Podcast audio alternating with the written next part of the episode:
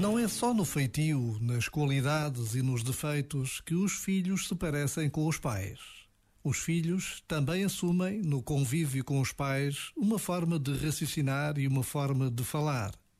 Mesmo se a escola e os amigos, a televisão e a internet exercem sobre eles uma grande influência, há uma marca que os pais deixam nos filhos que não se apaga e que permanece como referência para eles pela vida fora.